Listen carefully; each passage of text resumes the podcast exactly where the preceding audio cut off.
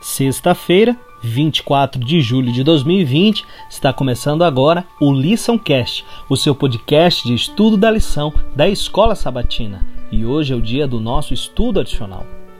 Quando oramos pelos outros, Deus honra nosso compromisso com Ele e nossa dependência de seu poder, empregando todos os recursos do céu para transformar a vida de pessoas. À medida que nossas orações sobem ao seu trono, seres angelicais entram em ação sob seu comando.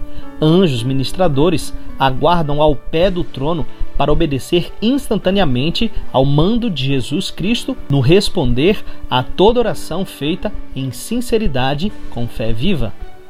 Nenhuma oração é perdida nem esquecida por Deus. Cada prece é guardada no céu para ser respondida no momento e no lugar em que Deus sabe serem os melhores. A oração da fé nunca se perde, mas dizer que será sempre atendida do modo exato e de acordo com aquilo que esperamos especificamente é muita presunção.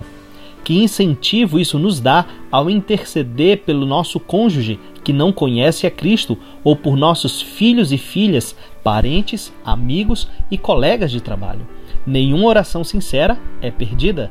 Nem sempre vemos respostas nas pessoas pelas quais oramos, mas Deus move o coração delas de maneiras que saberemos somente na eternidade.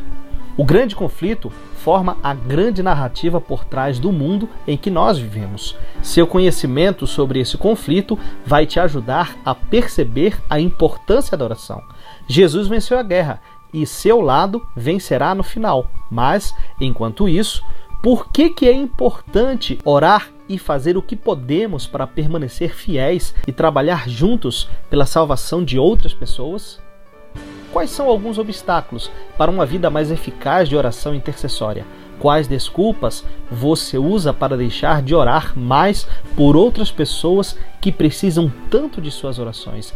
Que Deus te abençoe e que as suas orações sejam atendidas com todo amor pelo grande Pai Celestial.